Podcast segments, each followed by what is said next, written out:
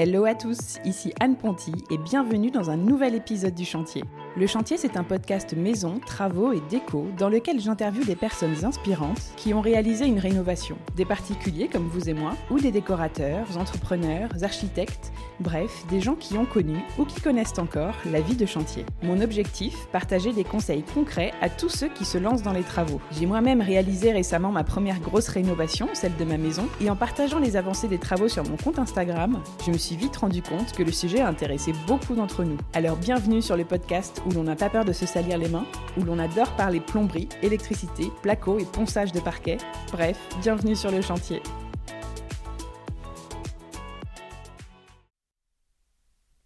Hello à tous et bienvenue dans un nouvel épisode Parole de Pro, les épisodes hors série du chantier dans lesquels j'interviewe des professionnels de la rénovation qui vous donnent des conseils d'experts sur le sujet sur lequel ils sont spécialisés.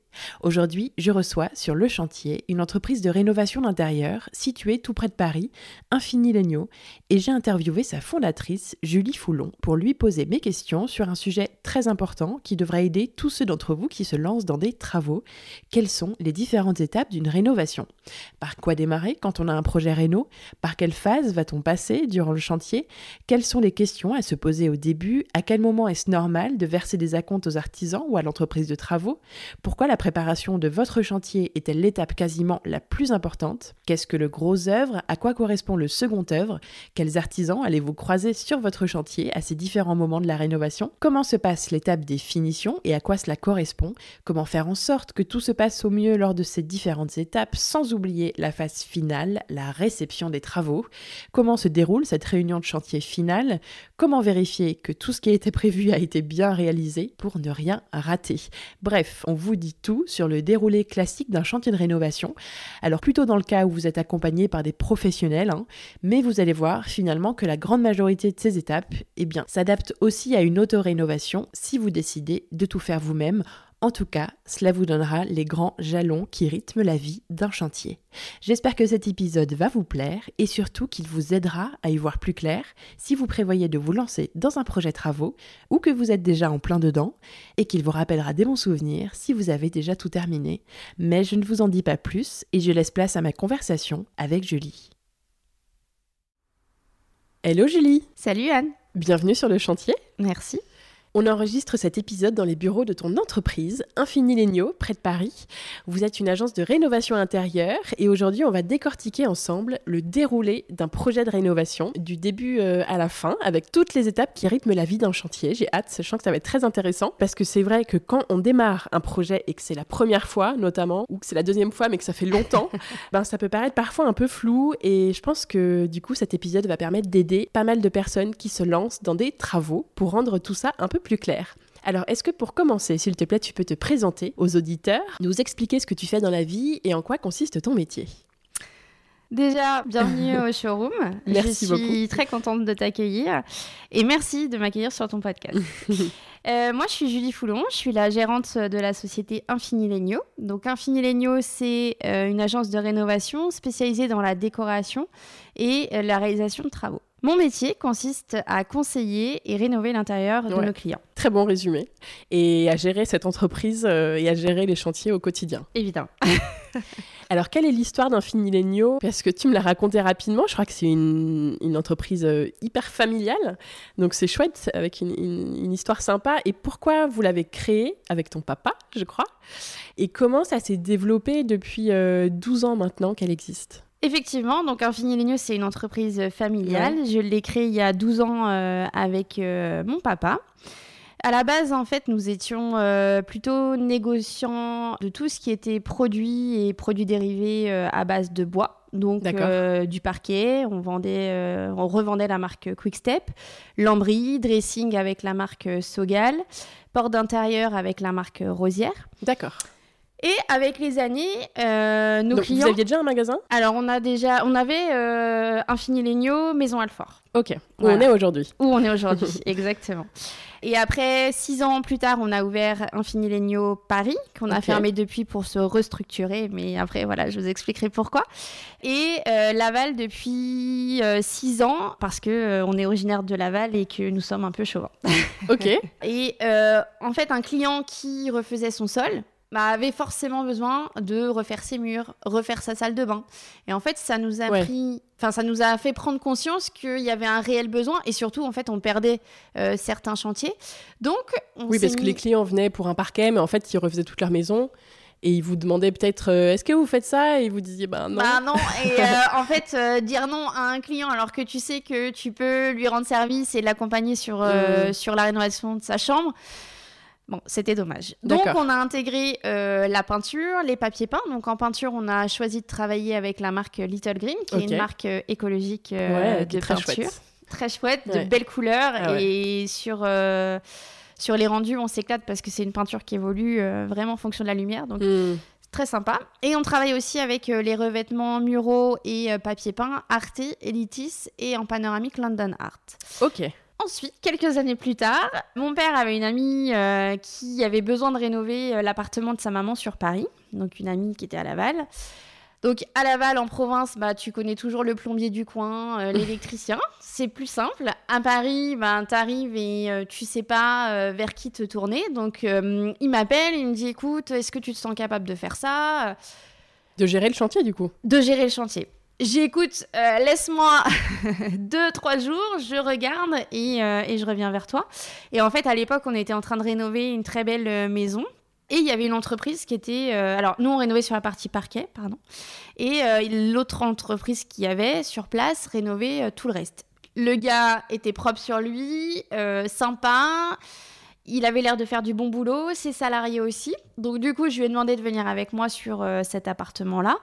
Euh, pour qu'on voit toutes les contraintes techniques et qu'il nous fasse un devis. Et en fait, petit à petit, c'est comme ça que euh, on a commencé à faire de la rénovation intérieure. D'accord. Parce que ça s'est bien passé et que tu as voulu continuer. Voilà. Et que euh, dans la vie, tu as toujours besoin de challenge et d'avancer. Et après, j'ai acheté mon premier appart où c'était un petit loft avec quatre murs, où il n'y avait rien.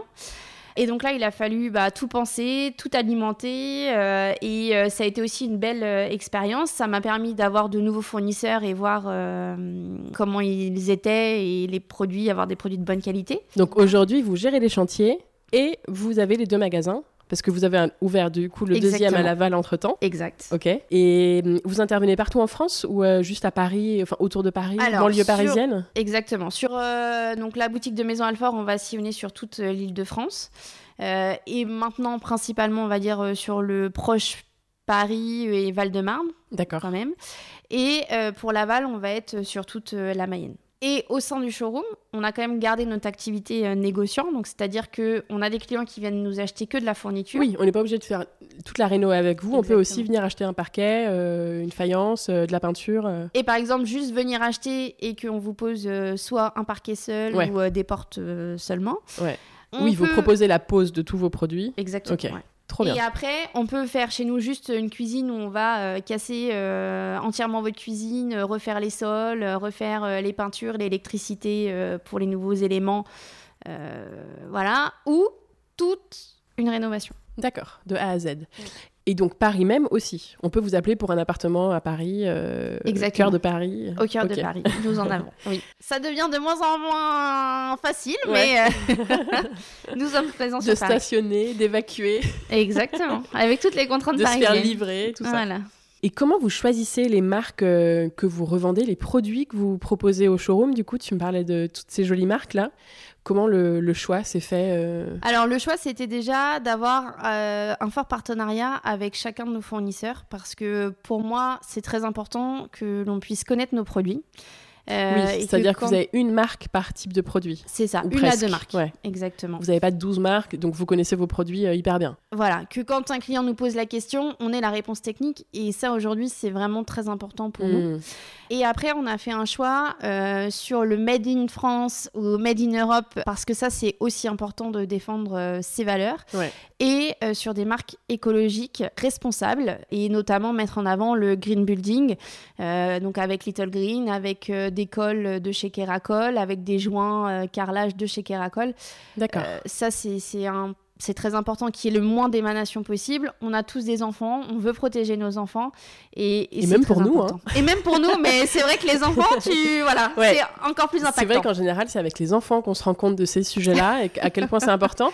Mais c'est vrai qu'en en fait, même sans enfants, euh, il faut faire hyper gaffe. Mais Little Green, par exemple, euh, tu peux peindre euh, une chambre et dormir le soir. Il n'y a pas du tout d'odeur. C'est Et pareil, tu peux poser un sol quick step. Mm tu dors euh, le soir dans ta chambre, il n'y a aucun souci. Tu T'as pas hmm. besoin d'aérer, t'as pas besoin de ventiler, il n'y a aucune émanation. ça, c'est très important.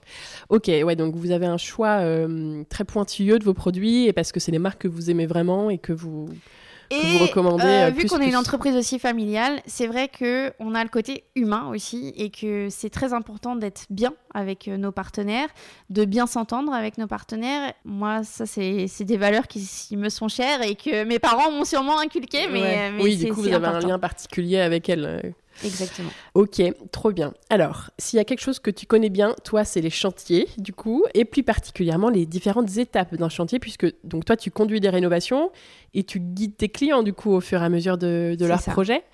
Du coup, on va détailler ça ensemble pour donner un aperçu de ce qui les attend aux personnes qui se lancent dans des travaux.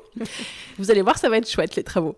Alors, comment ça démarre Des travaux, en fait, j'ai envie de dire que la première étape, c'est même avant, c'est la préparation du projet à partir du moment où on signe un, ben, compromis de vente, en fait, hein, parce qu'en général, ça commence par un achat sur un bien immobilier. Donc, à partir de ce moment et jusqu'au jour 1 du chantier, qu'est-ce qu'il se passe? Cette période, pour moi, c'est la plus importante. Parce qu'en fait, c'est ici euh, où on va faire un cahier des charges. Pendant cette période, on va regarder, par exemple, si vous venez d'acheter un bien, quelle note vous avez sur le DPE Est-ce qu'on a besoin d'isoler? Les diagnostics. Voilà, tous les diagnostics. Est-ce qu'on a besoin d'isoler? Est-ce que les, les, murs euh, sont porteurs? Enfin, il y a un diagnostic euh, en fait primordial à faire euh, lors de l'achat ou lors des visites. pour bien connaître le bien. Exactement. Et ensuite, savoir ce que on veut. Mm, mm. Alors, quand je dis savoir ce qu'on veut, c'est pas forcément euh, je veux un mur rouge, ça on s'en fiche un peu tout de suite. Mais euh, savoir si euh, je veux deux salles de bain, si je veux une grande cuisine, une petite hmm. cuisine. Et faire le cahier des charges qui va nous permettre ensuite de faire l'étude en fait de faisabilité par rapport au repérage des arrivées d'eau, des évacuations, mhm. de l'électricité. Ouais, donc lister un peu ses besoins, de quoi on a envie, comment on veut vivre euh, l'endroit qu'on achète. Euh, voilà, comme tu dis, est-ce qu'on veut une cuisine ouverte, fermée euh, une double vasque ou pas Exactement. et ça, c'est vraiment important et c'est ce qui va vous permettre de gagner du temps après. Hmm. Parce que si tout ça, tu le fais pas en amont et tu te dis, oh, bah c'est pas grave, je casse ma cloison, on verra après. Non, parce que ça se trouve, tu as la, hum, enfin, les tuyaux à passer dans ta cloison. Si tu veux de la robinetterie encastrée, il te faut une certaine épaisseur de cloison. En fait, c'est maintenant que tout se joue. Alors, oui, enfin, en quelque sorte, que beaucoup se joue. Voilà, que beaucoup se joue. Et ça peut être aussi des éléments tangibles comme ça, mais ça peut être aussi se dire de quoi j'ai envie, qu'est-ce qui est très important pour moi? Par exemple, en fait, le truc le plus important pour moi chez moi, c'est la lumière. Donc, je veux qu'on fasse des ouvertures, je veux que, enfin voilà, c'est aussi des choses comme ça. Euh. Et ça, c'est ce qu'il faudra voir pendant le gros œuvre. Et, euh, et c'est, est-ce que j'ai besoin d'un bureau d'études pour euh, la pose d'un IPN euh, ça, c'est sûr hmm. qu'il faut prendre le temps de se poser, d'analyser et, euh, et d'évaluer ce qu'on veut. Ok. Une fois que on a bien fait ce cahier des charges dont tu parles, il y a l'étape des plans? Alors oui, l'étape des plans. Alors chez nous, par exemple, euh, on va prendre entre 5 et 10 rendez-vous. Alors comme ça, ça peut paraître ah beaucoup. non, mais... mais lors du premier rendez-vous, on va déjà apprendre à se connaître. Et être en confiance avec l'entreprise avec qui vous allez travailler, c'est très important. Hmm. Parce que, en fait, si vous n'êtes pas en confiance dès le début, ben, c'est comme une relation amoureuse. Ça sent pas bon. Ça sent. Alors euh, voilà, c'est il faut être en confiance du début à la fin, pouvoir communiquer, pouvoir échanger, pouvoir se dire les choses, parce qu'en fait, euh, un chantier qui commence, alors je suis de plutôt positif, mais c'est que des problèmes qui vont arriver globalement. Hmm. C'est des prises de décision. Donc des problèmes à résoudre en permanence. C'est ça. Et pour le coup, quand vous prenez une entreprise, vous vous déchargez de ça parce que c'est à elle de vous conseiller et euh, de vous orienter. Le deuxième rendez-vous, en gros, on va le faire sur place pour faire l'étude de faisabilité. D'accord. Par rapport à, au cahier des charges qu'on aura vu euh, ensemble, qu'est-ce que vous souhaitez Deux salles de bain, est-ce que c'est possible Est-ce que je peux bouger un radiateur Euh, Est-ce que je peux faire euh, un gébérite à cet endroit-là? Est-ce que le diamètre me le permet, etc. Est-ce qu'on peut caser une chambre en plus? Est-ce qu'on peut faire une mezzanine par rapport à la hauteur? Parce que au final, euh, j'ai deux enfants et voilà. Enfin, toutes ces questions-là, on voit pendant l'étude de faisabilité et techniquement, on va, on va y répondre. Ok. Ensuite, je prends toujours notre exemple, mais euh, Ouais. pour qu'au moins on Ouais, mais je pense le- que ça le- va le- faire un, un bo- un bon plan à suivre pour tout le monde, Voilà. hein. même ceux qui travaillent, qui font leur projet tout seuls. Ou... euh, la partie, euh, le troisième rendez-vous, en fait, ça va être la présentation euh, du devis par rapport à l'étude de faisabilité. Donc, en général, on essaye que ce soit une semaine après pour qu'on ait bien en tête euh, tout ce qu'on a vu. Et ici, on va faire un devis budget. C'est-à-dire que je vais pas rentrer dans le détail euh, de euh, qu'est-ce que je vais mettre en meuble vasque ou qu'est-ce que je vais mettre en robinetterie, mais je vais mettre des budgets pour ça qui, qui sont Oui, sur du moyen. moyen haut de gamme. Et ça va me permettre d'avoir une enveloppe. Comme ça, au moins, je sais si je peux me permettre euh, de rajouter une chambre, je peux me permettre euh, la oui, deuxième avant salle les, de bain avant les plans, du coup. avant les plans. Parce qu'au moins, le budget, malgré tout, c'est le nerf de la guerre. Mm. Et bah, si on a 100 000, on n'a pas 150 000 euros à Oui, mettre. Et ça Du permet coup, de cadrer C'est les malin choses. de le faire avant les plans, comme ça tu sais après ce que tu peux faire comme plan. Voilà, on part pas dans, dans- dans des choses pas réalisables. Ouais, d'accord. Ensuite, euh, le quatrième rendez-vous, on va ajuster le devis parce qu'il y a toujours des petites modifications à faire par rapport à des souhaits qui pourraient évoluer. Oui. Retirer Euh, des choses, en ajouter. euh, voilà, exactement. Euh, dire non, mais en fait, ma femme, elle a froid, il faut vraiment qu'on isole. Enfin, bon, voilà, on Ouais, évolue ouais. sur des choses comme ça. Et, Et puis euh, après, on, on évolue aussi en même temps qu'au fil du temps, les jours passent et on pense à des choses. euh, on se dit ça en fait, peut-être que c'est pas si important. On change d'avis, euh, on revient sur son avis ça, c'est normal. ça fait partie de cette phase Ouais. de, de de, réflexion. voilà, de ouais. réflexion. Et ensuite, on valide quand même un budget. Donc nous, sur cette partie-là, on demande aux clients, on va dire, de s'engager un peu pour que nous, on puisse commencer Hmm. à travailler sur les plans.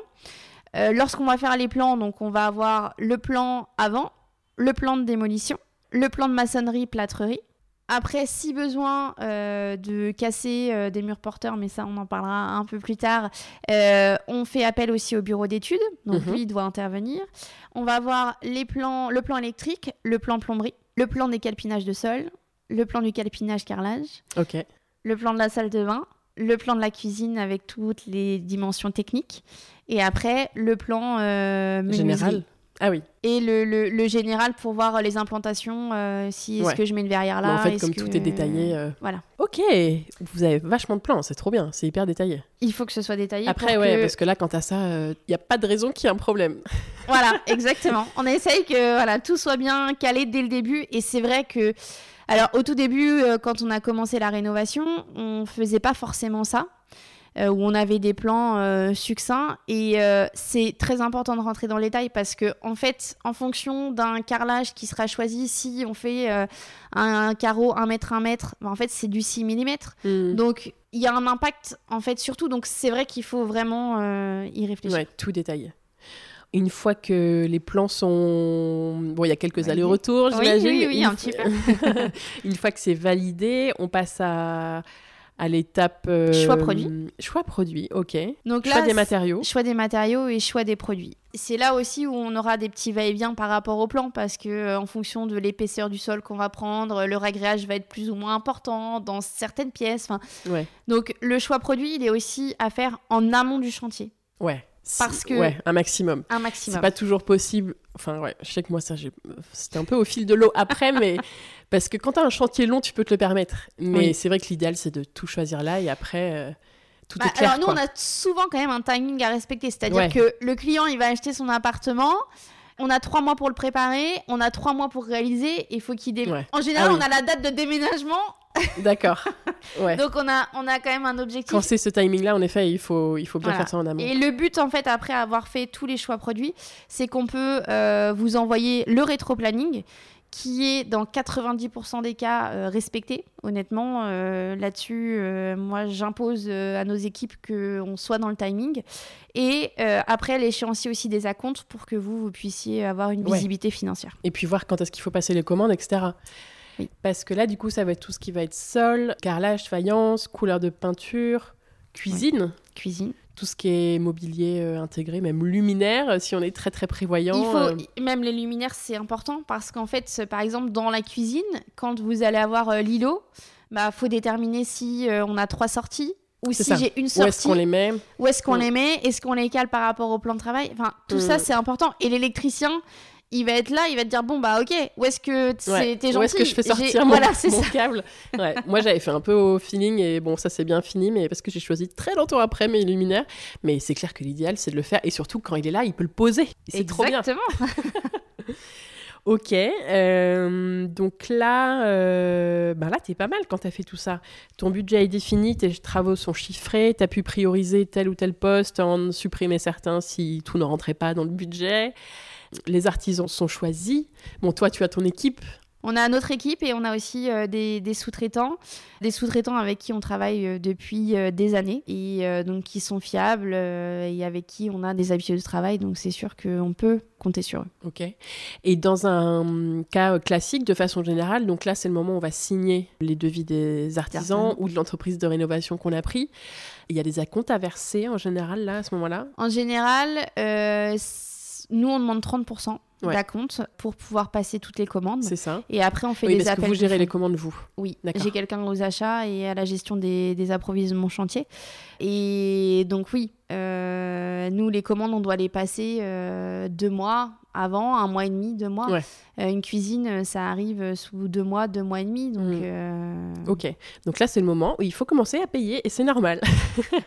merci sur- de le préciser. sur n'importe non mais sur n'importe quel chantier même quand on est avec un artisan en direct voilà là voilà c'est le moment où on verse des acomptes qui sont en général de 30% Euh, Et après, c'est des app- pour reprendre notre cas. Alors bon, je ne Ouais. sais pas comment ça se passe dans d'autres entreprises, mais on, on fait des appels de fonds à peu près toutes les 2-3 semaines en Ouais. fonction de la durée du chantier. Et euh, on fait des factures d'acompte, ça. etc. Que ce soit bien carré et que le client, euh, il Oui, tombe pas suivre. des nues. c'est ça et Voilà. c'est régulier un peu tout le temps et pas bam tout d'un coup à la fin euh, allez qu'il puisse anticiper.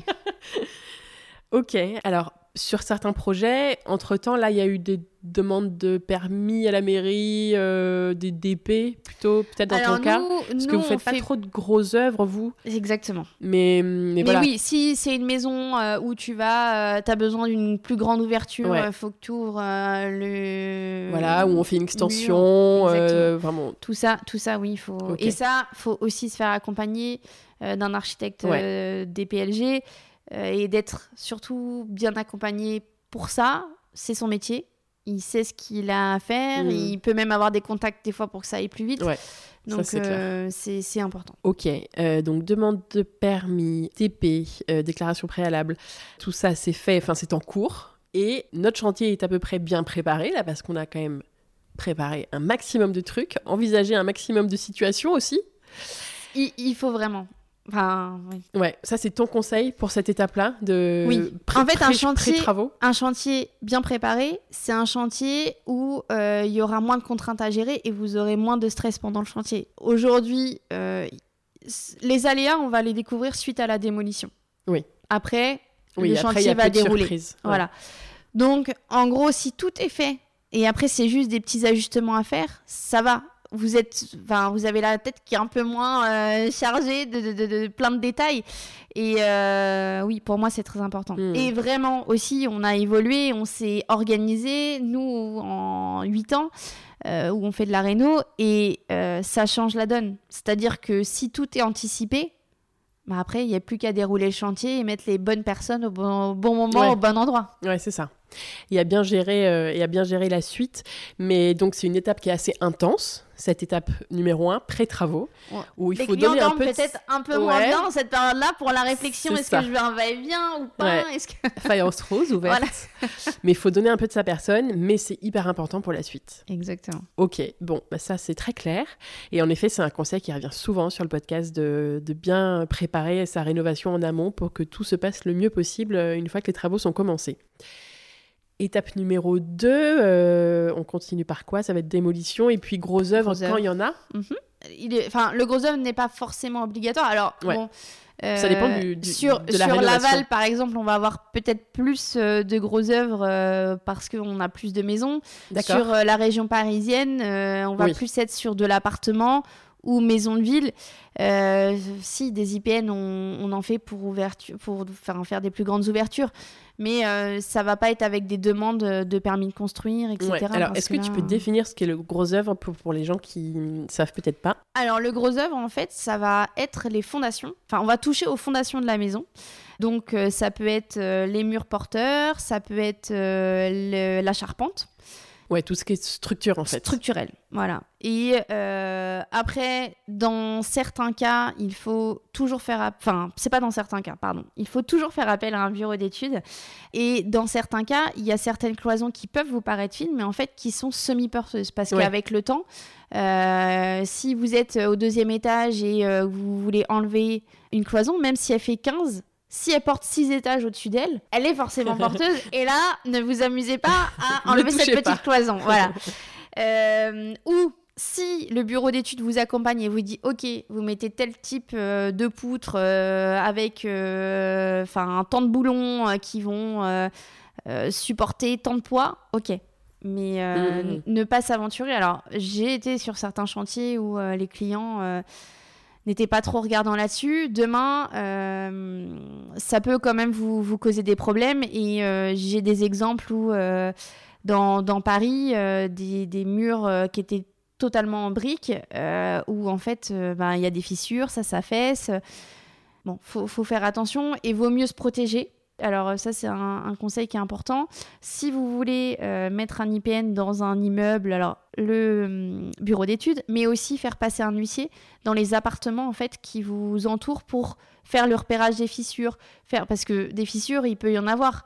Euh, maintenant, il y a des petits voisins malins, malins, pardon, peut-être un peu jaloux, qui peuvent dire non, mais depuis que euh, elle n'était pas là celle-là. Voilà, depuis que vous êtes intervenu, euh, moi j'ai plein de fissures chez moi, les peintures sont à refaire, et au moins vous vous protégez aussi. Ouais, as bien raison de le dire quand on est en, en copropriété, qu'il y a des voisins. donc le gros œuvre, c'est tout, tout ce qui touche à la structure du bien et en général, ça se termine, l'étape du gros œuvre, quand on dit qu'on est hors d'eau, hors d'air, euh, c'est-à-dire que ben, l'appartement ou la maison est euh, étanche, enfin que c'est fermé. Quoi. Les, mm. les, portes, les fenêtres sont posées, le toit est OK, euh, voilà. Il n'y a plus d'eau d'air, de vent ou de pluie qui rentre à l'intérieur. Quels sont généralement les artisans qui travaillent sur le chantier pendant cette étape du gros œuvre? Alors pendant cette étape, on va voir des maçons principalement, charpentiers. Qui vont faire la démolition, les maçons, et puis faire les, les, dalles, faire... Euh, et nous, par exemple, pour notre cas, euh, je fais appel à une équipe qui s'occupe que de démolition. D'accord. Parce que au moins, euh, ils ont l'habitude, c'est physique. c'est très physique même. Et, c'est bien, moi j'aime bien la démolition. bon, toute la journée, toute la vie, je sais pas si je ferai que ça, mais... Mais à un moment donné, quand tu te retrouves face à une vanne ou un robinet qui ne ferme pas bien, tout ça, c'est... Tu sais quoi faire. Voilà, au moins on est un peu plus en sécurité. Voilà, on est un peu plus en sécurité. Et c'est surtout que euh, ça fatigue pas les prochains à arriver. Donc même sur une rénovation simple de salle de bain, je fais appel à cette équipe pour que euh, ils puissent euh, nettoyer, déposer les sanitaires anciens, tout ça. Exactement. dans certains cas, il est bien aussi de faire intervenir le plombier, par exemple, quand on est sur des... du plomb. Euh, parce qu'en fait, euh, le plomb, ça va casser euh, comme de la céramique. Et si vous cassez trop, les bah, tuyaux, les, tuyaux, bah il y a des fois, en fait, ça peut être problématique pour leur piquage. alors là, je parle plus sur de l'ancien, mais mais ça c'est aussi important. Ne pas euh, si vous voulez faire une partie de démolition, c'est possible. Oui, j'allais te demander qu'est-ce qu'on peut faire soi-même au moment du gros œuvre, la démolition. J'ai des clients qui font euh, leur démolition parce qu'en plus ils ont envie de casser et ça leur fait du bien, ça les détend. Euh, maintenant, il y a une limite à ça pour moi, c'est-à-dire que bah, faut Enfin, faut toujours se mettre quand même en sécurité. ne pas créer de dégâts des eaux, l'électricité. non, mais, c'est vrai. Je, c'est tellement vite arrivé, un coup de marteau euh, dans un tuyau, euh, vous savez pas où comment arrêter l'eau, euh, ça pèse le drame avant même de commencer le chantier. Mm. Et par rapport à l'électricité aussi, bien couper l'électricité, mettre les wagos s'il y a besoin pour fermer certaines prises. Enfin voilà, c'est faire ça Ne pas s'attaquer au mur porteur tout seul. Non, exactement. ne pas commencer par en bas, commencer par en haut, étayer. non mais je dis ça et il y a des gens qui font, tu vois, tu as des autorénovations euh, t'as des pauses d'IPN, tout ça. Euh, t'as des gens qui font des trucs incroyables. Hein. Maintenant, il faut être un minimum bricoleur. Et je pense aussi que sur une réno, faut savoir si t'es dans la partie euh, bricoleur qui va savoir gérer son chantier ou si tu es plutôt dans la partie euh, donner les ordres et que euh, ce soit délégué. Parce qu'on on peut rénover dans les deux cas et, et ce serait aussi sympa. Ouais, ouais. Ok. Donc pour revenir sur les métiers, là on a le maçon en général, hein, c'est mhm. clair, et puis le plombier, l'électricien aussi qui va faire des saignées, c'est un peu plus tard. Ouais. Ok. Et quels sont tes conseils pour cette étape, pour cette étape de gros travaux, pour qu'elle se passe bien? Est-ce que tu as des conseils pour le gros œuvre? Alors, sur le gros œuvre, c'est pareil. On va être, on, est quand même en amont du second œuvre, mais euh, tous les travaux préparatoires, ils sont euh, importants. Euh, oui, là il faut finir tout ce qu'on n'a pas fini. Exactement. Que voilà, vous ayez fait le repérage des murs. Par exemple, dans une salle de bain, si vous aviez une ancienne baignoire et que la baignoire elle était avec une robinetterie qui était posée sur la baignoire avec des flexibles, bah, si là vous changez d'avis que vous voulez une douche, si le mur derrière il est en mur porteur, bah, vous ne pourrez pas sortir vos arrivées euh, d'eau, donc il faudra doubler ce mur. Par exemple. D'accord. Donc anticiper euh, oui, parce que, tout ça. Parce que pendant la démolition, parfois il y a des surprises qui font changer un petit peu deux trois choses. Voilà, des choses où on n'a pas pu se rendre compte avant. Et euh, là, l'exemple que je viens de citer, c'est vrai que ça, ça peut arriver. Euh, maintenant, voilà, on double le mur, on passe les, évacuations et euh, hmm. les arrivées d'eau. Et, puis aussi, tu as des gens qui changent d'avis. Enfin, ou voilà, avec le temps, en fait, tu dis, ah, mais en fait, là, j'ai trouvé, c'est ça qu'il faut faire, j'y avais pas pensé avant. Et puis bon, t'adaptes un petit peu. Et, et, surtout, revoir, valider tous vos plans après la démolition. D'accord. Euh, là, ce matin euh, encore, euh, quand tu es arrivé, je sais pas, enfin, si tu as entendu, mais on a, on est en train de faire une démolition de tout un appartement. On pensait qu'il y avait juste un parquet. Au final, j'ai parquet, moquette, carrelage. Ah. Donc là, euh, en épaisseur, nous, on devait reposer un carrelage avec, euh, de 6 mm avec euh, colle ragrage, donc on était plus sur du 10-12 mm. D'accord. là, voilà, il va falloir qu'on voit ce qu'on va faire. Mais c'est sûr que refaire un rendez-vous avec l'entreprise suite à la démolition, revoir tous les plans, et c'est très important. Très bon conseil, ça. Et en plus, c'est aussi une étape assez chouette, euh, je trouve, le gros œuf, parce que, enfin, en tout cas, moi, c'est ce qui s'est passé, c'est que c'est le, moment où tu découvres et où tu te familiarises un peu avec les travaux, avec euh, euh, l'ambiance d'un chantier, le vocabulaire, les artisans qui sont sur ton chantier, avec, tu vois, les bruits d'un chantier et tout. Et, et c'est là où tu fais connaissance avec ce milieu-là, en fait. Et enfin, moi, j'avais bien aimé. C'est moi, c'est cette partie que j'ai. La poussière où tu es sur un chantier, c'est aussi une partie que j'aime bien. oui. Ok, donc quand le gros œuvre se termine, touche à sa fin, vient ensuite ce qu'on appelle le second œuvre. Tu peux pareil nous, définir euh, ce que c'est, nous dire en quoi ça consiste? Donc le second œuvre, ça va être euh, la partie préparatoire aux finitions. Ouais. Donc là, on va monter les cloisons, faire les doublages, euh, préparer certains murs. Euh, et cette phase-là est aussi très importante parce que euh, il faut qu'elle soit aussi bien faite que le gros œuvre. Le, gros œuvre et même les finitions. Parce que si la cloison est pas droite, bah, la cuisine elle sera peut-être pas posée euh, de façon droite. Et c'est quelque chose qui va pas forcément se voir, mais qui est très important pour le futur. Hmm. Et souvent, là, ça me fait penser quand tu dis c'est quelque chose qui va pas forcément se voir. Le second œuvre, en tout cas au début, ça, ça revient souvent que c'est une période où tu T'as l'impression que le chantier il avance pas trop. C'est vrai. Et tu vois pas trop les choses avancer et tu te dis bon. Euh, et en fait, il se passe plein de choses. Et tout d'un coup, à la fin du second œuvre, là, t'as fait un grand pas en avant quand même. Et, et tu vas aborder les finitions. Et bah, c'est une partie qui peut paraître assez longue. Oui, le second œuvre. Et, mais je trouve qu'il est très agréable aussi parce que euh, quand on va euh, couler les ragréages, bah, au final, ton chantier va être plus propre. Il devient propre il fait moins froid parce que tout est fermé, il y a des fenêtres. Exactement. et, mais, mais c'est vrai que euh, cette phase-là, bah, c'est là où tu vas euh, valider et voir les proportions, par exemple, si on fait un soubassement pour une verrière dans une cuisine ou pour séparer un salon. Ça prend forme. Ça prend forme. Mais parfois, ça va être un peu long au, début. Je sais que c'est un truc qui revient souvent. Moi, je trouve que c'est presque la partie peinture où euh, ça peut durer un mois. Ouais. Et euh, ok, bon, Entre il a fait les enduits, les impressions, euh, ouais. C'est, il a fait que ça? Bah ouais, non, il a réenduit. Euh, il a fait beaucoup de trucs, mais c'est blanc, quoi. Ça se voit pas trop.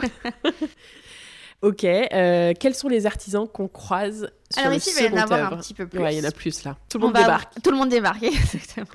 il va y avoir le plaquiste, euh, l'électricien, le plombier. Ouais. Après, on va avoir euh, le carreleur, le parquetteur, le peintre euh, et le menuisier. Super.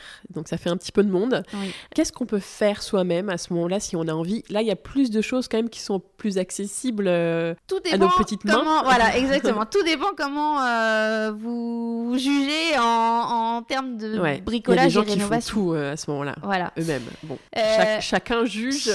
Voilà. Après, si, tout dépend si la personne a le temps, si Ouais. il y, a- il y a plein de choses. Toi, tu as des clients qui font des choses eux-mêmes ou en général, ils- c'est ton entreprise qui fait tout? On essaye de pouvoir tout faire parce que euh, aujourd'hui, euh, pour des fois baisser les coûts des travaux, euh, j'ai des clients qui veulent faire par exemple la peinture, Ouais. qui veulent faire. alors, c'est quand même plus la démolition et la peinture parce qu'après, quand ça devient un peu plus technique. Et puis aujourd'hui, sur l'électricité, il y a tellement de normes, il y a tout ça. Ouais. Je veux pas prendre de risques. Le but, c'est qu'on garantisse les travaux avec les décennales et tout C'est ça. ça. Donc voilà. Mais euh, là, je prends le cas euh, d'un client euh, il y a quelques mois qui a voulu faire les peintures lui-même pour baisser le coût des travaux. Et en fait, ma... le peintre, c'est un vrai. Enfin, être peintre, c'est un vrai métier. Oui. C'est pas juste barbouiller un mur. Donc, on avait fait. euh, non, non, mais, mais c'est c'est vrai. Le, le... On avait fait tous les préparatifs, en fait, avec les enduits gros, les enduits fins et tout ça. Euh, mais en fait, je pense qu'il avait pas. Euh, optimisé Réalisé. son temps et réalisé le temps que, que ça, ça allait prendre. D'accord. Euh, et entre les plaintes, bah, il y a les euh, mastiques à faire, euh, il y a enfin, les acryliques, il y a, il y a Les joints. tout, voilà, les joints. Il y a tous ces travaux-là qui vont prendre du temps. Il y a la protection.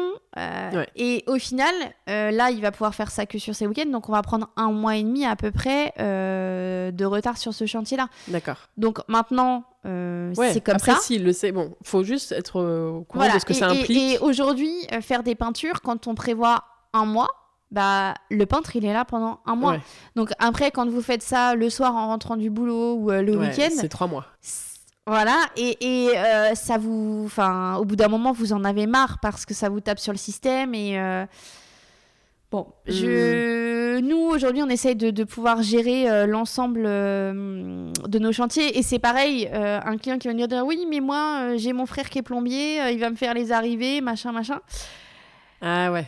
Alors, oui et non, parce qu'en fait, bah, à un moment donné, bosser. Alors, j'allais dire bosser en famille, euh, nous, on est tout le contraire euh, de, de ça, parce qu'on s'entend très bien, mais le c'est pas facile. Bosser avec des copains, bosser euh, en famille oui, sur des surtout choses pour comme ça. toi, toi, t'as- ton plombier. Enfin, tu vas pas en.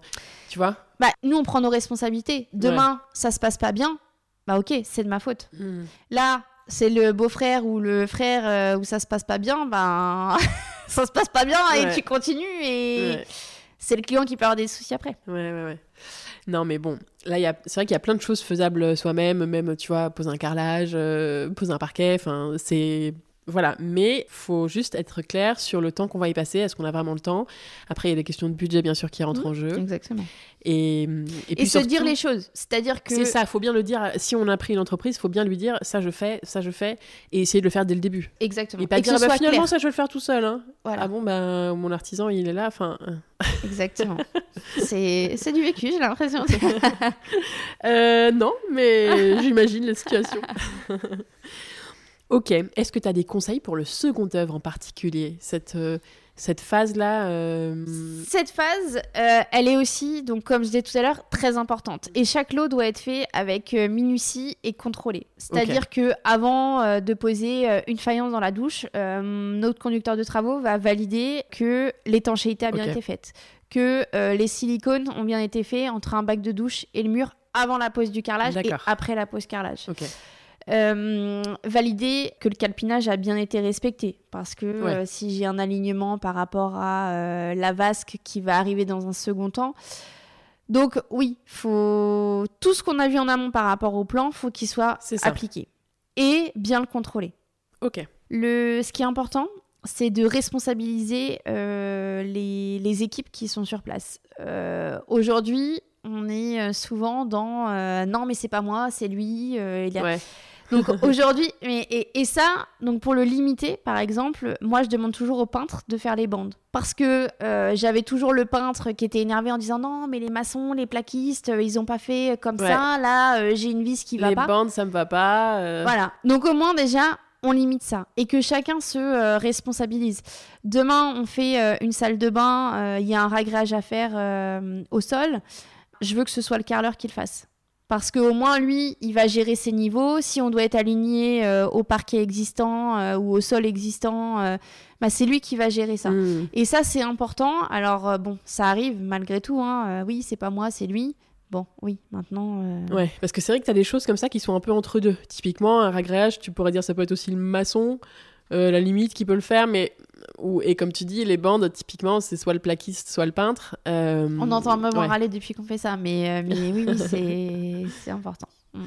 De définir euh, tout en amont. Et alors ensuite arrive ben, la quatrième étape, du coup, qui va être celle des finitions. Donc là, le chantier est quasiment terminé. Ça allait vite, hein, dis donc. ça fait juste 40 minutes. On est rapide. donc ça, c'est une étape qui... Alors, c'est quand même ça, une étape très importante aussi parce qu'elle peut durer longtemps. Il y a des gens chez qui ça ne s'arrête jamais en fait les finitions et ils les font pas vraiment et ça dure des années. Donc euh, c'est une étape hyper importante parce que c'est à la fois la touche finale d'un chantier mais aussi parce qu'il faut bien la gérer et parce que tout peut aussi déraper à ce moment-là. Moi, ça a été le cas chez moi. Donc, euh, donc c'est très important. Effectivement, les finitions. On en parle euh, peut-être jamais assez. Mais les finitions, c'est aussi ce qui va faire toute la beauté de votre intérieur. Ouais, c'est clair. Un petit détail, par exemple, quand on va mettre euh, une plainte, donc euh, avec un parquet, donc admettons la plainte fait 10 cm, il faut que sur votre dressing, la plainte prévue sous le dressing fasse aussi 10 cm, par exemple. Ça vous permet d'avoir des lignes visuelles.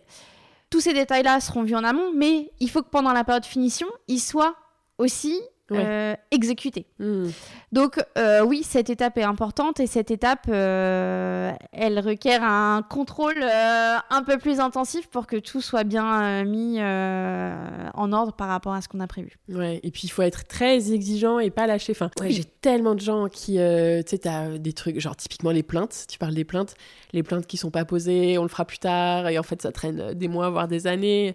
C'est, voilà, tu as des choses comme ça qui restent et c'est vrai que je me dis, très important de se mettre la pression quand même aussi sur cette dernière étape pour te dire on fait un max de trucs même si parfois bon bah faut emménager hop hop hop faut faire des trucs. Mais c'est vrai qu'après les artisans ils se barrent.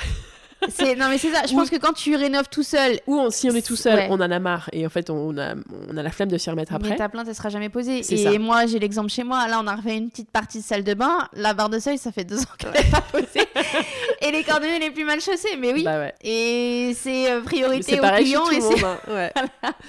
Et, euh, donc, ouais, grosse étape, les finitions. Faut pas la négliger. C'est ça ton conseil euh bah, C'est ce qui va permettre, malgré tout, de, de voir la qualité de, de finition. Euh, les finitions, on va déterminer si on veut plutôt un verre d'eau ou un, vieux rose. Enfin, c'est là aussi où on va voir le côté déco de votre rénovation. Et je sais que dans certains cas, les clients préfèrent par exemple faire une base de blanc et dire on verra plus tard, mais comme tu disais tout à l'heure, le on verra plus tard, il dure euh, 10 ans. Il devient. Euh, et au final, bah, vous vous rendez même plus compte. permanent. Mm.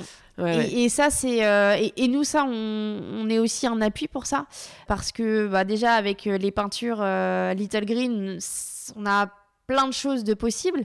Et on va pousser les gens à, à, certains, à oser la couleur et faire un plafond noir. Euh, là, euh, on a fait une cuisine avec euh, le faux plafond qui. Alors, la cuisine est ouverte sur le salon et on a un faux plafond sur la zone de la cuisine qui a des limites en fait.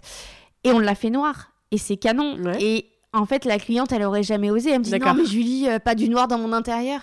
Mais si, faut y aller. Ou même dire On va faire un. Là, on va prochainement faire une cuisine. on a fait toute la cuisine en vieux rose, mur et plafond. Et en fait, ça va permettre de mettre en avant euh, les meubles euh, et, ça va être très sympa. Oser, oser la couleur et oser euh, se faire plaisir. T'as raison. Et c'est aussi à ce moment-là, en effet, que la phase plus déco arrive. Et alors qu'idéalement, il a fallu penser dès le début, en fait, pour que se, tu vois, que tous les wagons se raccrochent là à ce moment-là. Mais bon, c'est Et que pas- le trou pour la- le plafonnier soit au bon C'est endroit ça, et que l'applique aussi. C'est ça, et que tout prenne sens. Mm. Mais euh, bon, après, c'est pas toujours évident de penser sa déco finale dès le début euh, du- d'un chantier quand tout est encore un peu flou. Parce que tu te dis que t'as le temps, mais en fait, euh, Ouais, ça passe vite. Mais c'est aussi parce qu'on a du mal à se projeter souvent. Mm. Ça, c'est le problème numéro un de tout le monde, hein, je crois. euh, Oui. euh, dans, dans, dans un intérieur, c'est que, enfin, moi, je sais, tout le monde me dit, j'arrive pas à me projeter, j'arrive pas à me projeter. enfin, tu, tu dois avoir la même chose Mais avec tes J'ai la même chose même pour moi, euh, où là aujourd'hui il faut que je réfléchisse euh, à la chambre pour Ouais. ma fille. Oui, mais en fait il y a tellement de possibilités. Je veux dire que c'est presque plus facile quand tu conseilles tes clients. Ouais. Parce qu'en fait tu, tu les orientes euh, et voilà. Mais... Ouais, ouais, ouais. Ok, et alors enfin arrive le jour tant attendu de ben, ce qu'on peut appeler la dernière étape, qui va être la réception du chantier, qui est un moment très important, qui est une date en fait, hein, qui, qui clôture le chantier. C'est un peu la dernière réunion de chantier où on fait le point sur tout ce qui a été fait. Est-ce que ça c'est ok? Est-ce que ça c'est ok? Est-ce que ça c'est ok ou pas? Il faut surtout pas négliger ce moment-là et on peut y mettre des réserves lors de cette étape. Tout à fait. Alors, est-ce que tu peux nous dire ce que c'est et nous donner tes conseils pour euh, ne rien rater? lors de cette réunion Alors nous, pour prendre notre exemple, les Ouais. réunions de chantier, déjà on va faire des pré-réceptions de chantier. D'accord. C'est-à-dire valider avec le client que euh, bah, ça, euh, ça a été... Enfin déjà tout au, cours, tout au long pardon, euh, du chantier, on va valider des points de contrôle. Ouais. Que la faïence a été posée comme il fallait. Pour moi, il faut pas tout valider à la fin. Faut valider par Au fur et à mesure, au fur bien et à sûr. mesure. Parce que si tu arrives et qu'il y a rien qui va et que tout est posé, euh, c'est la Mais à la fin, il reste quand même pas mal de choses à valider qui ont été faites sur les, euh, la dernière semaine. Ou, euh, Parce que c'était le rush, oui. T'as des réunions de chantier toutes les semaines Toutes les semaines. Ok. Mm. Et du coup, notre conducteur de travaux, en fait, on va avec lui, on va ouvrir une conversation WhatsApp aussi pour le suivi, pour euh, bien communiquer, parce que alors on en a Avec ton, ton client, tu veux dire? Avec le client. en propriétaire, fait, il y aura le client et euh, il y aura le conducteur de travaux, euh, l'architecte d'intérieur, la personne qui s'occupe des achats, euh, et puis moi dedans parce que Mhm. j'aime bien regarder ce qui se passe quand même. Mais c'est important et surtout communiquer, dire les choses. Et cette conversation va permettre de communiquer quand les, personnes vont être disponibles. Le client, bah, toute la journée il bosse, lui il va envoyer plus les messages le soir. Ouais. Et donc, euh, nous, on y répondra euh, aussi dès qu'on est disponible euh, Ouais. le lendemain matin. Ou, Et euh, depuis aussi qu'on a mis ça en, plus, en place, pardon, c'est plus facile et on va dire qu'il y a moins de réserves parce qu'on se dit les choses. Donc ça, ça peut être une bonne Ouais, solution. très bien. J'allais te demander, est-ce que tu as des conseils euh, ou des, des bonnes pratiques quoi, à adopter pour le suivi de chantier tout du long Depuis euh, qu'on a mis ça en place, euh, je Conversation trouve que WhatsApp ça- avec les, les gens euh, clés, les personnes clés. ok. Et ça va permettre que chacun, enfin que tout le monde soit intégré dans Mhm. le chantier Au et suive au courant. Après, nous, on fait des réunions en interne aussi pour, pour s'informer des chantiers, mais voilà, c'est euh, c'est c'est important. Après, cette réunion de chantier-là, elle va euh, servir euh, pour nous à revalider certains points. Oui. Le silicone entre le bac de douche ou la baignoire et la faïence. Valider que les prises fonctionnent, les prises RG45 fonctionnent. Donc on teste toutes les prises? Alors, nous, on le fait en amont, mais Ouais. c'est toujours bien. Il y a des clients Oui, qui préfèrent raison, recon- recontrôler. Ouais. Maintenant, bon, si l'électricien a bien fait son travail, il n'y a Oui, pas de risque. sûr, et puis mais il l'a fait, mais l- il faut toujours contrôler. Et puis surtout quand il est encore là, sinon. euh, Voilà. Que euh, tous euh, les radiateurs fonctionnent. Ouais. Que le chauffage au sol fonctionne si. Ouais. euh, alors, même si c'est en été, ouais. faut le tester parce que ben, la sonde, euh, euh, c'est peut-être maintenant qu'on va pouvoir faire quelque chose. Enfin, ne pas attendre. Et de toute façon, après, si vous attendez, ça reporte le problème et euh, c'est pas forcément euh, Hmm. bon. Vérifier que le tableau est bien noté. Ça, c'est des choses. tableau qui électrique arrivent. Oui, le tableau électrique. Ah oui, qu'il y a bien toutes les petites étiquettes. Qui est bien toutes les étiquettes. Qu'on sache. Ce qui euh, correspond ce qui à- correspond à quelle pièce, euh, à quelle euh, machine, euh, etc. etc. Oui, t'as raison, très bon conseil. Non, mais on voit aussi... l'électricien se barre pas avec ses étiquettes sans rien mettre. Voilà, exactement. Mais on en Bon, a vu, hein, euh, où ah ouais tu sais, bah, par exemple, euh, où- quand on va chez des clients faire juste une cuisine ou une salle de bain, t'as un tableau, Ah oui. t'as rien qui est noté. Ouais. Euh, oui, après t'as les ampérages, t'as tout ça, mais qu'est-ce que, est-ce que tu sais s'il y a plusieurs choses Euh, Hmm. si c'est bon? Après, valider euh, les fermetures des portes. Euh, est-ce qu'il y a assez euh, de hum, ventilation sur les portes? C'est plein de petits que détails. Que les portes ferment bien, tout que simplement. les portes ferment bien aussi. aussi. Voilà. On, ouvre que... et on ferme toutes les fenêtres et les portes. Voilà. que les serrures à condamnation dans les toilettes fonctionnent bien, que vous restiez pas bloqué dans les toilettes. ouais. Non, mais c'est des, des, petites choses. Non, mais, mais t'as raison. Il faut tout tester. En faut fait. tout tester. Faut se dire, je teste tout. Les finitions des menuiseries. Est-ce que ça vous convient? Est-ce que euh, voilà la barre penderie est assez haute?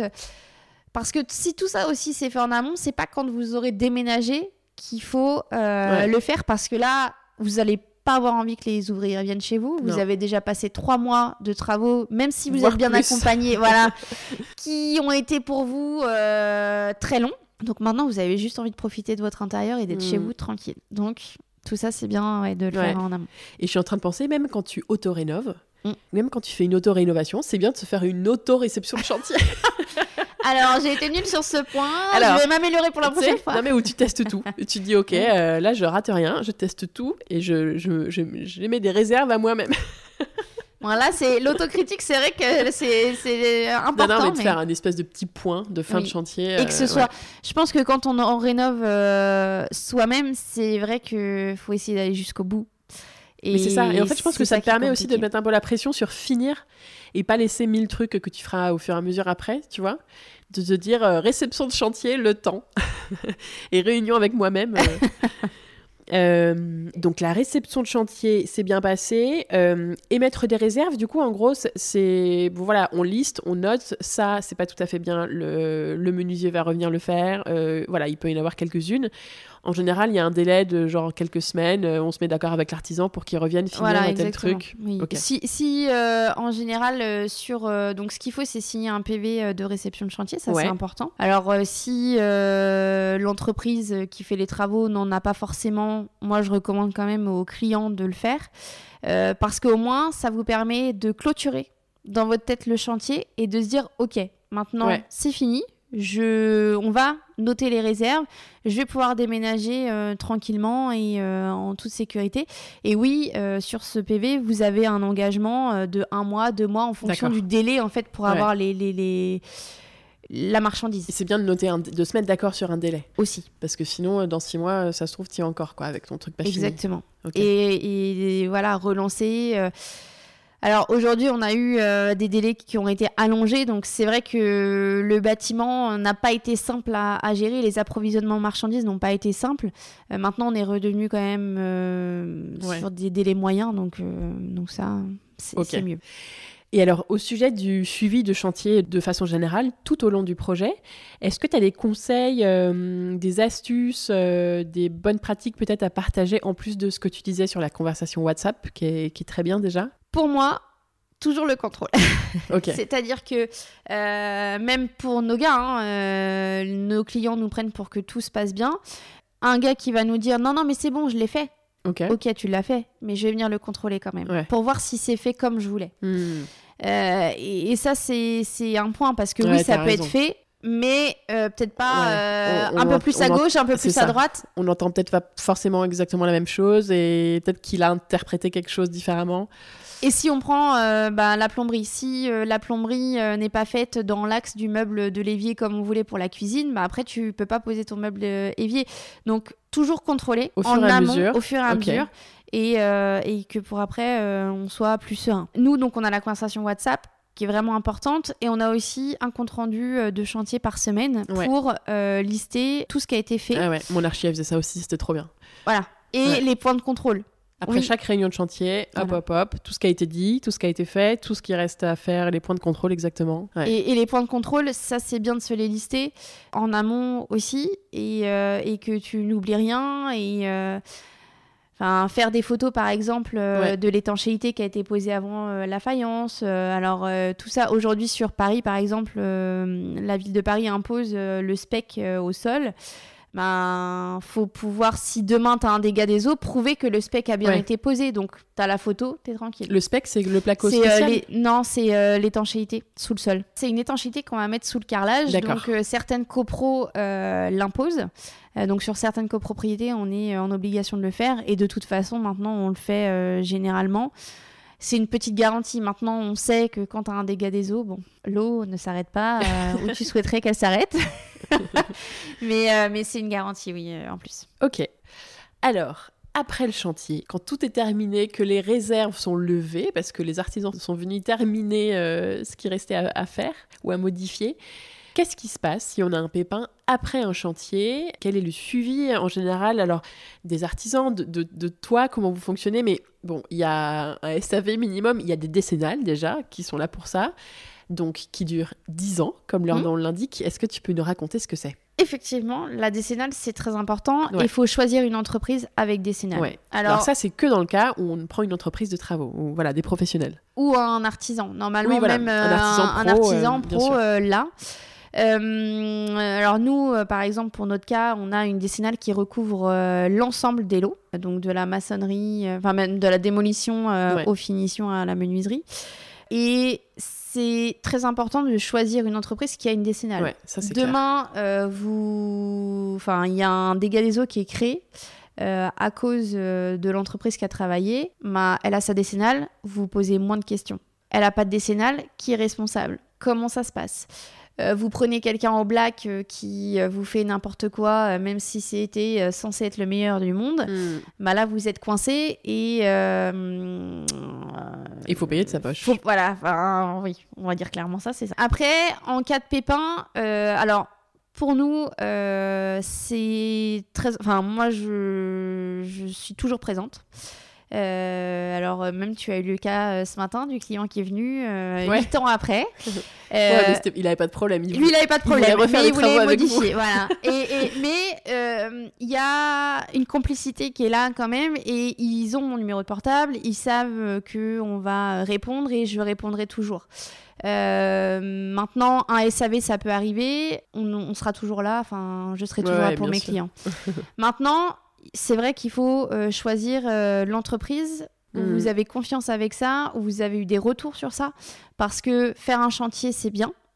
Aujourd'hui, on a plein qui déposent le bilan et qui euh, se barrent. Euh, donc, faut être sûr de ça parce que faire les travaux, tout le monde est capable en fait de faire des travaux. Maintenant, faut pouvoir euh, assurer dans le temps et être présent dans le temps. T'as raison. Pour la décennale, en tout cas, euh, nous sur nos 12 ans d'expérience et d'existence, je n'ai pas eu besoin. Oui, c'est assez rare. Enfin, de, de, voilà, de l'utiliser. Maintenant, touchons du bois et, et, on espère que ça dure. Mais, mais oui, au moins on sait qu'on est assuré si il y a quelque chose. Exactement. dans, en tout cas, les gars de gros chantier, il faut pas hésiter, je pense, à prendre une assurance dommage ouvrage. Ouais. Euh, qui oui, tu as raison d'en parler. Assure aussi euh, bah, le particulier et euh, sur des, des, travaux où vous êtes euh, pas trop sûr ou euh, au moins vous vous engagez avec une assurance. Ouais, ouais, t'as raison. Et c'est intéressant comme sujet. C'est un sujet qui est revenu deux, trois fois sur le podcast et hum, je me dis qu'il faudrait que je fasse un épisode avec une assurance à ce sujet parce que c'est quand même intéressant de connaître les détails de tout ça, comment ça marche et tout. Eh bien, écoute, merci beaucoup pour tous ces conseils. Donc là, on est chez nous, on a emménagé, euh, tout va bien. Vous êtes dans votre canapé, tranquillement. On se euh. félicite d'avoir bien mené ce projet, euh, seul ou accompagné, mais on a un chantier qui s'est à peu près bien passé. Comme ça se passe en général. Ouais, non, mais c'est important de le dire. Moi, le but de ce podcast, c'est aussi de dire que les chantiers, ça peut très bien se passer. En fait, le chantier, faut le dédramatiser. Si vous êtes bien accompagné, ça. ça va bien se passer. Si vous savez communiquer, ça va bien se passer. Et euh, le chantier, c'est un moment de plaisir. Hmm. Nous, on est là pour que tout se passe bien et que vous ayez une belle expérience et que euh, vous puissiez aller euh, crier sur tous les toits que euh, oui, le chantier se passe bien et qu'il n'y a pas de problème. travaux se sont bien passés. non, mais c'est vrai, c'est trop important. Surtout qu'en général, c'est toujours des moments de vie importants, les travaux, et euh, c'est trop dommage de, que tout parte en live ou de foutre en l'air ces moments parce que les travaux deviennent un enfer pour telle ou telle raison. Et tu as raison de dire ça parce que, enfin, quand tu dis c'est des moments de vie, oui. toujours. C'est, enfin, nous on a eu des naissances, alors on a eu toujours un emménagement à deux ou un, voilà un bébé qui arrive dans la famille, euh, un changement de région, enfin des moments de la vie importants. Et même si ça n'en est pas à la base, ça en devient. Parce que c'est des moments forts, des rénovations. Et on fait partie euh, de la vie des gens pendant, euh, pendant cette période-là. Et, et aujourd'hui, alors nous, le bouche-oreille fonctionne bien. Et en fait, les clients, bah, on les voit évoluer. Là encore, il y a quelques semaines, il y a des clients qui ont fait une grosse fiesta pour les 18 ans de leur fille bah voilà, on est, on est inclus en fait dans le projet, euh, ils nous racontent. Et, Vous avez et ça, été c'est- invité c'est, euh, alors, euh, on a, j'ai, alors pas été invité sur le coup, mais de toute façon, on pouvait pas. Mais, euh, mais oui, oui, je pense que j'aurais presque pu. Mais on, on tisse des liens avec, euh, avec nos clients. Ouais. Et, euh, et c'est. euh, alors après, il faut toujours une certaine limite parce qu'il faut, faut pas rentrer dans de l'amitié Ouais. pour pouvoir toujours se dire les choses. Alors c'est ça qui est un Mm. peu difficile, mais, euh, mais c'est vrai que euh, j'ai des rénovations où ça a été un pur plaisir et j'étais même triste en fait euh, de quitter nos clients après parce que bah, on s'appelle presque tous les jours ou tous Bah les ouais, t'es deux hyper jours. proche d'eux Voilà. pendant cette période. Tu Ouais. connais leurs habitudes, tu sais que euh, tu peux pas l'appeler, Enfin, c'est une relation un peu particulière. euh, ouais. tu peux pas l'appeler le mardi euh, de 18h Ouais. ou je sais pas parce qu'il a une réunion ou parce qu'il va au badminton parce que voilà. Et, et ça c'est enfin moi j'adore notre métier pour ça aussi. Ouais, mais on va faire un épisode là-dessus bientôt sur l'accompagnement, être bien accompagné dans son chantier, choisir euh, le bon type d'entreprise, euh, le bon type d'artisan, parce qu'il y a plein de choses différentes et possibles. Donc euh, ça va être intéressant d'en parler aussi plus en profondeur. Est-ce que tu as un projet coup de cœur de l'histoire d'Infini Legno? Tu vois, une, belle rénovation que tu as menée et, et que, qui te reste en tête? Honnêtement, il y en a beaucoup. Ouais, j'imagine. Euh, maintenant, je vais prendre euh, une de nos dernières. Euh, c'est un client qu'on avait rencontré sur une foire, parce qu'on fait la foire de Paris.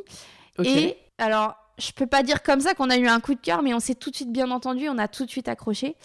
Et on s'est revu après le, le salon. et il y a un truc qui s'est passé qui était magique. Enfin, il nous a fait confiance. Non, mais c'est c'est difficile à expliquer, mais euh, on est rentré un peu dans sa vie pour euh, le guider parce que lui était totalement perdu euh, sur les travaux. Euh, pour le coup, il savait pas planter un clou et puis il n'avait pas envie de le faire. Enfin, il venait d'hériter d'un appartement. par quel bout commencer Lui, il cloisonnait tout. Au final, on a tout cassé, tout ouvert. Et aujourd'hui, le rendu est splendide. Et on a fait tous les choix produits en trois rendez-vous. Tout paraissait en fait très fluide, très logique. Et pareil, on a, on a suivi euh, ce chantier-là avec plaisir. Et euh, j'étais super contente à chaque fois qu'on se voit. Euh, donc oui, c'est une rénovation dans le 7e arrondissement. On a rénové 50 mètres carrés et on a fait un cocon et j'ai adoré. Trop bien. Et t'en gardes que des bons souvenirs. quoi. Oui, et on va faire une euh, future euh, rénovation encore avec ce client-là. Et oui, c'est que c'était que du bonheur. Trop bien. J'ai cinq questions rapides pour toi. Maison ou appartement? Maison Vous, vous rénovez les deux? Oui, on rénove les deux. Vous avez une limite de mètres carrés ou euh, Non, parce qu'au final, euh, que tu rénoves 100 ou 200, Ouais. c'est juste que ça peut être un peu plus long, mais au final, ça sera toujours la même chose. Maintenant, sur des gros euh, volumes, on fait aussi un peu de... On a fait des caves à vin, on a fait des concept stores. Ah ok, vous faites aussi du pro, ouais, bien on sûr. fait aussi du pro. Voilà, le... Non, enfin, il n'y a pas de limite. Maintenant... euh, Enfin oui, si, euh, des, des 5000 mètres carrés, 10 000 mètres carrés. Ouais, vous n'avez euh, pas encore fait. pas à ce point-là. Maintenant, je pense que c'est toujours une question d'organisation Ouais. et de se structurer. Parquet ou carrelage? Parquet, Faire faire ou faire soi-même? Faire faire. Peinture ou papier peint? Peinture. Qui aimerais-tu entendre dans ce podcast Euh, Que ce soit pour euh, un épisode d'histoire de chantier ou un épisode euh, pro avec un expert euh, comme celui-ci? Écoute, moi, il y a une chose qui m'attire, euh, c'est la tiny house. Ah, mais trop Mais tu sais que c'est dans ma liste. Euh, ouais. Et euh, pendant le confinement, alors on a continué de bosser avec mon mari, mais on avait fait un plan de tiny house, de se Ah dire, ouais voilà, pour le week-end. bah, en fait, le confinement, je pense qu'avec Ouais, à réveiller on des choses en sur vous. des choses. Ouais. Et euh, ce que je trouve euh, hyper sympa, c'est euh, les astuces dans Ouais. un petit espace, pouvoir tout caser. Donc peut-être sur ça, ouais. Non mais trop. Et c'est clairement dans ma liste. euh, J'aimerais bien trouver une personne. S'il y a des gens qui écoutent, qui ont une tiny house ou qui connaissent quelqu'un, parce que je voudrais vraiment avoir la bonne personne, parce qu'il y a as plein de projets de tiny house. Donc n'hésitez pas à me contacter et me- à me proposer votre projet de tiny house pour euh, voilà partager un peu les conseils euh, aux autres. Ouais, j'adorerais faire un épisode sur ce sujet. Très bonne idée. Alors, est-ce que tu veux ajouter un petit mot de la fin pour terminer euh, Un conseil un peu général, tu vois, pour quelqu'un qui se lance dans des travaux euh, Je vais peut-être me répéter, mais euh, pour moi, aujourd'hui, vraiment, le chantier, c'est un moment de partage. Ouais. Euh, parce qu'en fait, c'est ce qui va créer votre intérieur, votre euh, cocon. Et savoir s'entourer des bonnes personnes, c'est important. Hyper important. Le, le- le chantier, ça peut déraper si vous n'êtes pas euh, bien conseillé. Euh, donc vraiment être accompagné, ne pas hésiter à choisir euh, la bonne personne, la personne avec qui vous vous sentez bien, vous vous sentez soutenu. Euh, de pas avoir peur de lui dire merde si vous avez envie de lui dire merde. Je suis désolée, mais ça fait du bien aussi et il faut pouvoir le, dire parce que vraiment la communication c'est euh, c'est ce qui est le plus important. Ouais. Et dire merci aussi quand il faut dire merci. Et dire merci quand il faut dire merci. Ça, oui, ça c'est en fin de chantier quand tu bois le champagne en général. Euh, mais et ne pas aller prendre une entreprise qui n'est pas chère. D'accord. Alors même si on peut avoir des bonnes surprises. Aussi. J'ai un collègue qui, m'a toujours dit il faut avoir les moyens d'acheter pas cher. Ouais, c'est ça. et je trouve que c'est bien parce que euh, quand. Euh, alors là, tu vois, on a eu le cas, on a rénové une petite, euh, une petite salle de douche. Et en fait, la cliente, ça faisait deux fois qu'elle refaisait faire sa salle de douche. Hmm. Et en fait, enfin là, à chaque fois, elle a peut-être investi quelques milliers d'euros, mais au final, elle aurait pu faire une super salle de douche. Ouais. Et, à 10 000 ben, balles. Voilà, non mais c'est ça. Et, euh, parce que c'était mal fait à chaque fois. Parce que c'était mal fait, il y avait des, des malfaçons. Enfin, donc euh, voilà, ne pas faire peut-être deux trois devis, choisir celui qui est euh, au milieu, et puis avoir des devis détaillés. Enfin, je sais que nous, chez nous, un devis pour une réno totale, c'est 20 pages. D'accord. Tout doit être détaillé, pas de surprise. Poser les questions, enfin, et vraiment vous, vous faire accompagner. Et puis, enfin, kiffer, profiter. c'est important, c'est une belle période euh, d'échange et euh, pour après, plus tard, un, intérieur qui vous ressemble. Donc, euh, oui. Très important aussi, c'est de ne pas brûler les étapes, de respecter chaque étape. Ouais, tout ce planning-là qu'on vient de donner, c'est. De bien respecter la, la période de préparation au chantier. Vraiment, si cette période est bien réfléchie, bien analysée, bien pensée, euh, vous allez pouvoir dérouler tout votre chantier, ça sera beaucoup plus facile. Oui, parmi les cinq là qu'on vient de détailler, c'est la plus importante en fait pour toi. Pour moi, oui, parce que c'est là où vous allez faire votre cahier des charges, vous allez exactement dire ce que vous souhaitez. Penser le projet. Penser le projet. Et après, bon, c'est chaque artisan va mettre euh, sa petite patte et euh, sera euh, là. Et puis mettre les bonnes personnes. Enfin, la gestion du planning, elle est très importante. Laissez aussi travailler les artisans indépendamment. Mettez pas tout le monde d'un seul coup sur le chantier, parce que là, ça va être la catastrophe. Surtout si le peintre il est en même temps que le menuisier. Je peux vous dire que les finitions de peinture seront pas là, mais ouais, prendre le temps. Ok. Ben, merci beaucoup pour euh, tous ces conseils. C'est hyper intéressant et très clair. Je pense que ça va aider pas mal de monde, j'espère en tout cas. Donc merci d'avoir répondu à mes questions. Merci à toi en tout cas de cet échange. Ben, écoute, euh, euh, je suis très heureuse et je pense que vraiment ça va aider les gens qui se lancent dans un projet de travaux parce que c'est vrai qu'au démarrage, on reçoit beaucoup d'informations, tu vois, euh, de conseils aussi extérieurs. Parfois, on ne sait pas trop ce qu'il faut prendre ou pas, euh, voilà, comment gérer telle ou telle étape, qu'est-ce qu'il faut anticiper, etc. Donc, euh, donc je pense que voilà, je pense que ça sera très utile aux personnes qui nous ont écoutés, qui t'ont écouté, pour suivre Infini Legno, ça se passe sur euh, Instagram? Instagram, vous pouvez aller voir notre site internet euh, aussi. Ok. Et euh, ne pas hésiter à appeler l'un de nos deux showrooms et on vous répondra avec plaisir et on vous accompagnera surtout avec plaisir. Trop bien. Donc, région parisienne en général. Et la Mayenne, notre région de cœur où on est présent. Ça marche. Et eh ben merci encore, c'était hyper intéressant Julie et je te dis à très vite. À très vite, merci Anne. Merci d'avoir écouté cet épisode. J'espère vraiment qu'il vous a plu, que vous avez appris plein de choses intéressantes et que vous avez noté de bons conseils pour votre projet de travaux.